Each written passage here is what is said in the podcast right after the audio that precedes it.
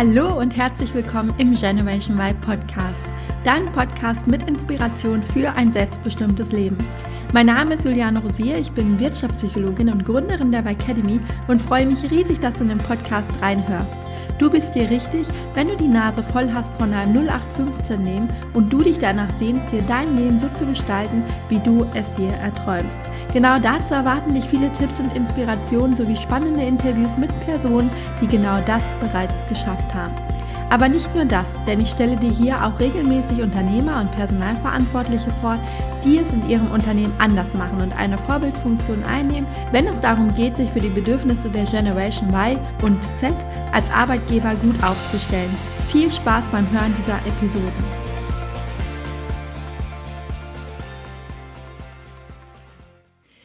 Herzlich willkommen zu einer neuen Folge. In der letzten Podcast-Episode hatte ich ja Nathalie Brüne zu Gast und wir haben über das Thema Gründen und Selbstständigkeit gesprochen.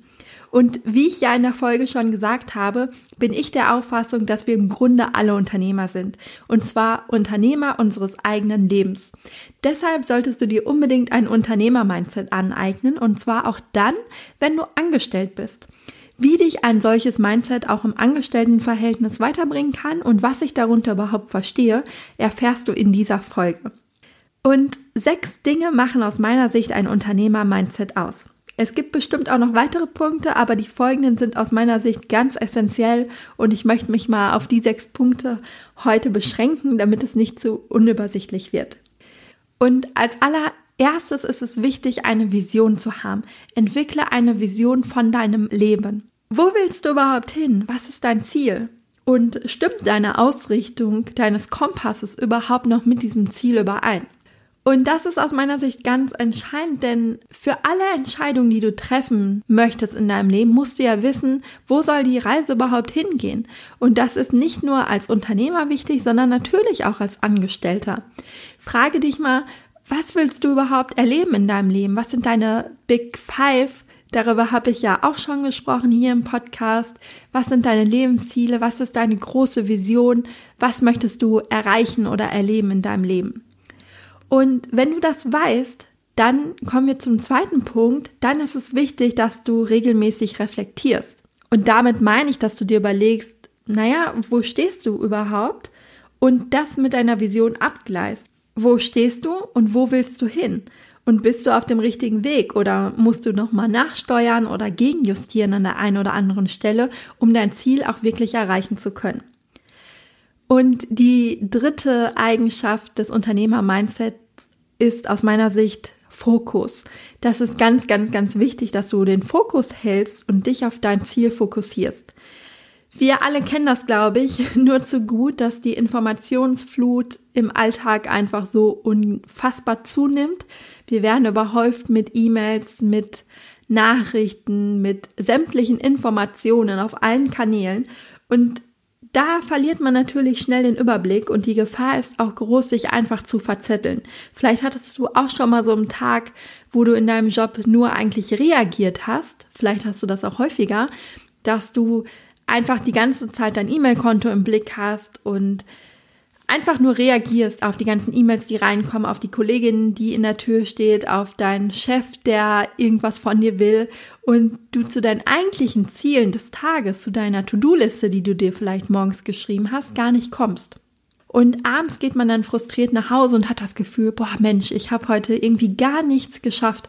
Meine ganze Liste, ich kann keinen Punkt abhaken, obwohl du natürlich acht, neun oder zehn Stunden gearbeitet hast und die ganze Zeit am Wuseln warst, aber trotzdem hast du kein befriedigendes Gefühl am Abend, dass du denkst, boah cool, ich habe richtig was geschafft. Und wenn du das öfters hast, solltest du auf jeden Fall an deinem Fokus arbeiten. Und ich weiß, es ist total schwer und ich arbeite da auch immer dran. Aber es ist halt einfach super wichtig, um wirklich voranzukommen. Und da ist mein Tipp, nimm dir lieber weniger vor. Also schreib keine To-Do-Liste mit 10, 20 Punkten, sondern vielleicht nur, wo zwei, drei Punkte draufstehen, je nachdem, wie umfangreich sie sind. Vielleicht steht auch nur ein Punkt da drauf. Und diesen Punkt oder diese wenigen Punkte, die ziehst du dann aber konsequent durch. Und die unangenehmste Aufgabe des Tages, also da, wo du denkst so, pff, da habe ich überhaupt gar keine Lust zu, Da würde ich dir empfehlen, dass du die ganz zuerst erledigst und dir dafür morgens direkt schon Zeit blockierst. Also bevor du Termine annimmst, bevor du deine E-Mails checkst, bevor du ans Telefon gehst, widmest du dich dieser einen Aufgabe. Und wenn die am frühen Morgen dann schon oder am frühen Vormittag dann erledigt ist, dann wirst du dich sehr produktiv fühlen, das verspreche ich dir, und wirklich schon ein ganz anderes Gefühl haben, als wenn du nur im, ja, im Reagieren-Modus bist. Und so stellst du dann auf jeden Fall sicher, dass der Tag produktiv ist selbst wenn danach eigentlich nichts mehr klappt, aber du hast diese eine Aufgabe oder die zwei, drei Aufgaben, die hast du schon hinter dir und das gibt dir auf jeden Fall Power für den Rest des Tages. So, und der nächste Punkt ist dann Selbstverantwortung. Es ist super wichtig, dass du Selbstverantwortung übernimmst. Wenn etwas nicht klappt oder auch mal schief läuft, dann übernimm Verantwortung dafür. Und natürlich ist es viel leichter, einfach nur zu jammern und notfalls deinem Chef oder den Kollegen die Schuld zu geben.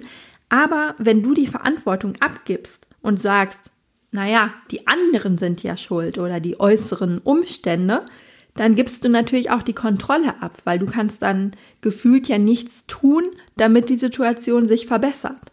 Und deshalb rate ich dir, übernimm Verantwortung. Gib die Schuld nicht ab, geh nicht in die Opferhaltung, sondern es ist viel besser, Verantwortung zu übernehmen für dein Handeln, aber vor allem auch für deine Zufriedenheit im Job. Das heißt, wenn du aktuell unzufrieden bist und ja, einfach nicht gerne zur Arbeit gehst, vielleicht sogar mit Bauchschmerzen, dann gib nicht deinem Chef oder deiner Chefin die Schuld dafür, nicht den Kollegen, nicht dem Gehalt, was aus deiner Sicht vielleicht zu niedrig ist oder was auch immer, sondern du hast die Verantwortung dafür. Das heißt, wenn du unzufrieden bist, dann überlege dir, welche Gründe führen dazu, dass du nicht happy bist und was kannst du tun, um diese Gründe zu beseitigen, sodass du wieder gerne zur Arbeit gehst. Und das ist allein deine Verantwortung. Der nächste Punkt heißt Entscheidung treffen. Das steht jetzt im starken Bezug zu dem vorherigen Punkt. Es ist einfach wichtig, Entscheidungen zu treffen und nicht einfach nur abzuwarten. Also während es ja bei der Selbstverantwortung darum ging, nicht die Schuld jemand anderen zu geben, geht es jetzt darum, sich nicht einfach zurückzulehnen und zu sagen, naja, es wird schon alles so kommen, wie es kommen soll und nichts zu machen, sondern auch wirklich aktiv Entscheidungen zu treffen. Und wenn eine Entscheidung ansteht, nicht zu sagen, naja, dafür ist ja mein Chef verantwortlich oder meine Kollegin oder ich warte jetzt erstmal ab. Nein, du wartest nicht ab. Du übernimmst die Verantwortung für die Entscheidung. Und wenn du vielleicht in der Lage bist, dass du die Entscheidung gar nicht treffen darfst, im Angestelltenverhältnis zum Beispiel, dann überlege dir aber, wie würdest du entscheiden und geh zu deinem Chef und löse das und mache ihm aktiv einen Vorschlag, was du tun würdest in der Situation und dann kann er ja das entweder abnicken oder dir noch ja ein Feedback dazu geben oder einen Verbesserungsvorschlag, aber er sieht dann einfach oder sie natürlich, dass du Verantwortung übernimmst und dass du auch bereit bist, Entscheidungen zu treffen. Und umso häufiger du das machst und dein Vorgesetzter sieht, dass du ähm, dazu in der Lage bist, Entscheidungen zu treffen, umso mehr Verantwortung wird er dir natürlich auf Dauer auch übertragen. Und das ist auch etwas, was ich leider ziemlich häufig beobachte bei Menschen, die unzufrieden im Job sind, dass sie sich zurücklehnen und sagen, naja, aber Arbeit macht eben keinen Spaß, das Leben ist halt kein Ponyhof. Und damit geht man in so eine passive Haltung und schiebt alles von sich und versucht es einfach auszusitzen. Man denkt sich, naja, es ist jetzt vielleicht eine schlechte Zeit, aber irgendwann wird mir der Job schon wieder mehr Spaß machen. Ja, aber was ist, wenn nicht?